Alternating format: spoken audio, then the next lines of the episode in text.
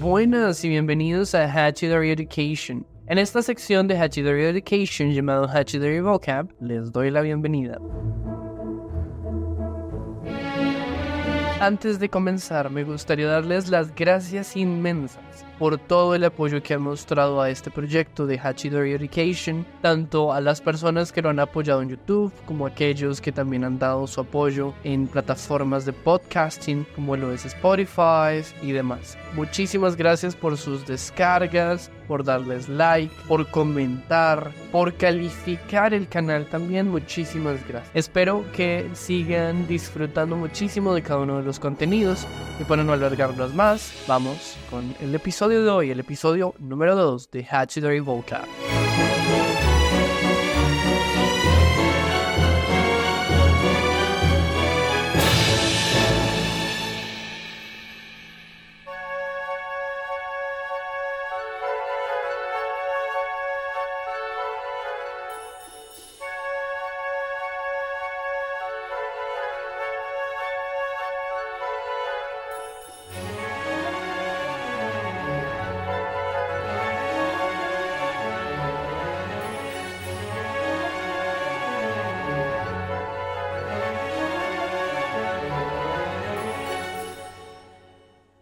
Hello, everyone, and welcome back to Hachidori Vocab, the podcast where we dive deep into the fascinating world of English vocabulary.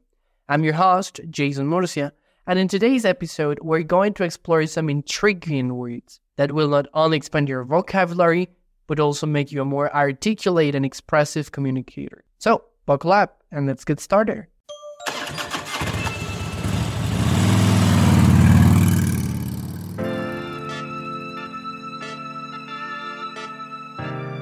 Our first word for today is recipient. Recipient. A recipient is someone who receives something like a gift. And now word the word recipient comes from the Latin word recipiens, which means receiving. Synonyms for recipient include receiver, holder, and addressee. And I'm going to give you two examples in order for you to understand this word. So example number one is when Sarah won the award, she became the recipient of a scholarship. When Sarah won the award, she became the recipient of a scholarship. Scholarship significa beca y award significa como premio. Example 2. The charity event aimed to help the recipients of the community, providing them with special supplies and support.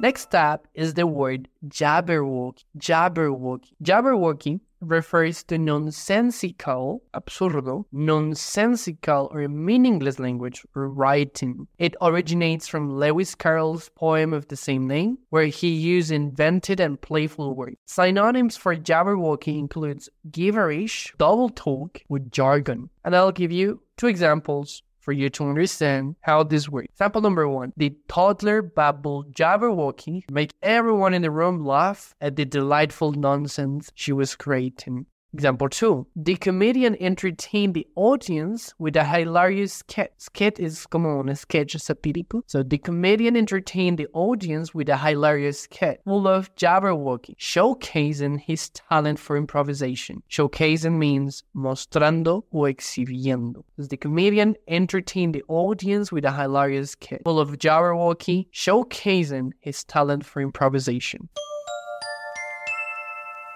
Our third word is orotund. Orotund. Orotund describes a voice that is deep, rich, and full-bodied. Con mucho cuerpo, una voz con mucho cuerpo. Orotund describes a voice that is deep, rich, and full-bodied. Often used to refer to a speaker's tone or style. It comes from the Latin word orotundus, meaning full of phrases. Synonyms for orotund include sonorous, resonant, and powerful. Example number one the actress' orotund voice filled the theater, captivating the audience and enhancing the emotional impact of the play. Example two politicians' orotund speeches inspired the listeners, leaving a lasting impressions on their minds and hearts.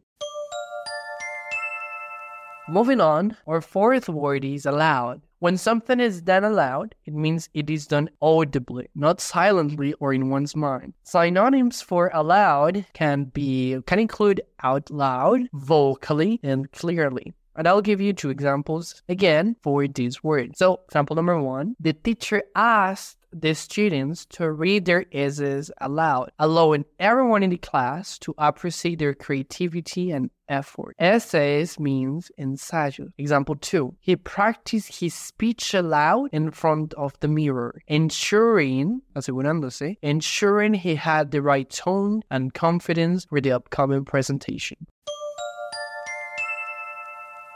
Last but not least, our fifth word is turn over. To turn something over means to flip or rotate it. Voltear. Flip means voltear. To turn something over means to flip, voltear, or rotate it, often used in a literal sense. Figuratively, it can also mean to consider or think deeply about something. Synonyms for turn over include flip, rotate, ponder, and contemplate. And again, I'll give you two examples. Example number one She carefully turned over the fragile antique book, marveling at the intricate illustrations and historical significance of each page. Example 2. After listening to the lecture, he took some time to turn over the professor's ideas, reflecting on how they related to his own research. Do you get it? I'm gonna give you the example again. Example number 2. After listening to the lecture, he took some time to turn over the professor's ideas, reflected on how they related to his own research.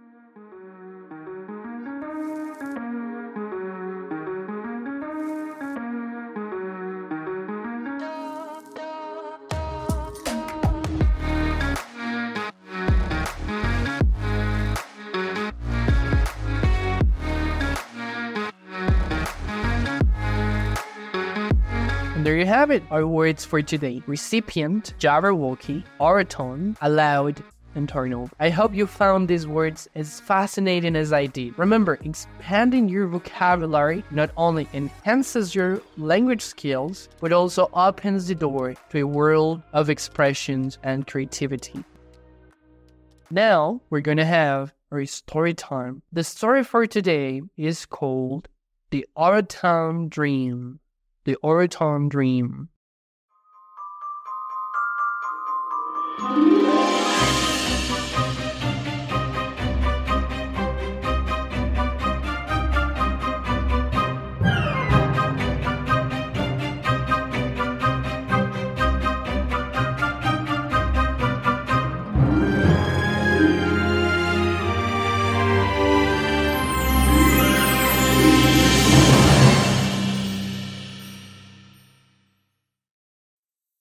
In a quiet town located among gentle hills and echoes of the past, lived a young woman named Emily.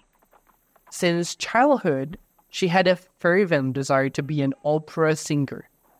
Her hoard, as it happened, was the ideal recipient for the passion of music, particularly the soaring arias of grand operas, zonas elevadas, áreas elevadas, soaring areas of grand operas. Every evening, Emily would retreat to her room. Se. Every evening, Emily would retreat to her room, shutting the door softly. Cerrando, shutting, shutting the door softly, and let her voice soar. Elevar and let her voice soar. However, her dream was not as simple as singing aloud in her solitude. The world outside her window was filled with challenges, and the path to becoming an opera singer was far from easy. Emily faced the skepticism of her family, who could not fathom the idea of their daughter pursuing such an unconventional career. Fathom, entender. Emily faced the skepticism of her family, who could not fathom the idea of their daughter pursuing such an unconventional career. Her friends were confused, not comprehending her strong desire to explore the world of Jabberwocky, as they call it, a realm of strange sounds and incomprehensible lyric, un reino, a realm of strange sounds and incomprehensible lyrics. Yet, Emily was not one to back down. Emily no era de echarse para atrás o de recular. Yet, Emily was not one to back down. Undeterred by the difficulties that lay ahead, decidida, undeterred, undeterred by the difficulties that lay ahead, she immersed herself in the world of music, studying under a renowned vocal coach. Renowned? Famoso. She practiced tirelessly, her voice echoing through the hills like a melodious secret. Each high note, each deep resonance was a testament to her unyielding dedication. Unyielding? Firme. Each high note, each deep resonance was a testament to her unyielding dedication. Man's turned into years, and Emily's perseverance paid off. She earned a chance to audition for a prestigious opera company. As she stood on the stage, her heart pounding like a drum, she let her voice fill the theater. Her baritone tones reverberated in the hall, captivating everyone present. In that moment, the doubts, the niceties, and the struggles faded away, replaced by the pure, unadulterated magic of her voice. In that moment, the doubts, the naysayers, los opositores, and the struggles faded away, replaced by the pure, unadulterated magic of her voice. Emily's performance was nothing short of mesmerizing, hypnotizante. The audience, once skeptical, now sat in a rapt attention, their hearts moved by the power and emotion in her singing. She had torn over the preconceived notions of those around her, providing that dreams, no matter how conventional, could be realized with unwavering determination and passion. And so, in the world of operatic dreams, Emily found her place. Her journey was not just about pursuing her passion. It was a testament to the strength of the human spirit, an inspiration to all who dared to dream big and believe in the beauty of their aspirations. Dared atreverse. Her journey was not just about pursuing her passion, it was a testament to the strength of the human spirit, an inspiration to all who dared to dream big and believe in the beauty of their aspirations.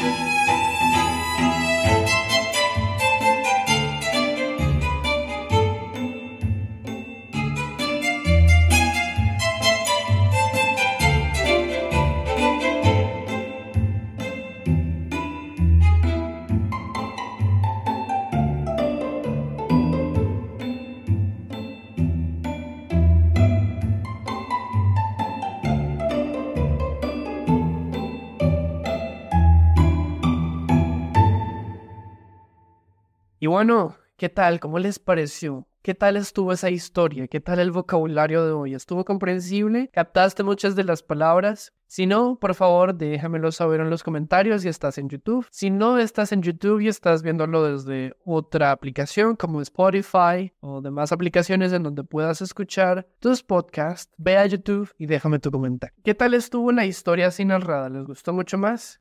Si durante todo el episodio viste que hay más palabras que podrías agregar a tu vocabulario, pero te parecen muchas, no te preocupes, solo céntrate en las cinco que estamos viendo hoy. Si memorizas esas cinco o si logras entenderlas, captarlas y emplearlas en tu vocabulario de ser posible, date por bien servido. Ahora sí, nuestra primera palabra. Esta fue recipient. Recipient significa recipiente. Es la persona que recibe algo. Por ejemplo, la carta fue enviada al destinatario correcto, o al recipiente correcto, o a la persona que recibe algo. A eso se refiere recipient. La segunda palabra que vimos en este episodio es una muy interesante, es hasta chistosa, creo que es la que más se les va a quedar, confírmenmelo en los comentarios, que es Jabberwocky.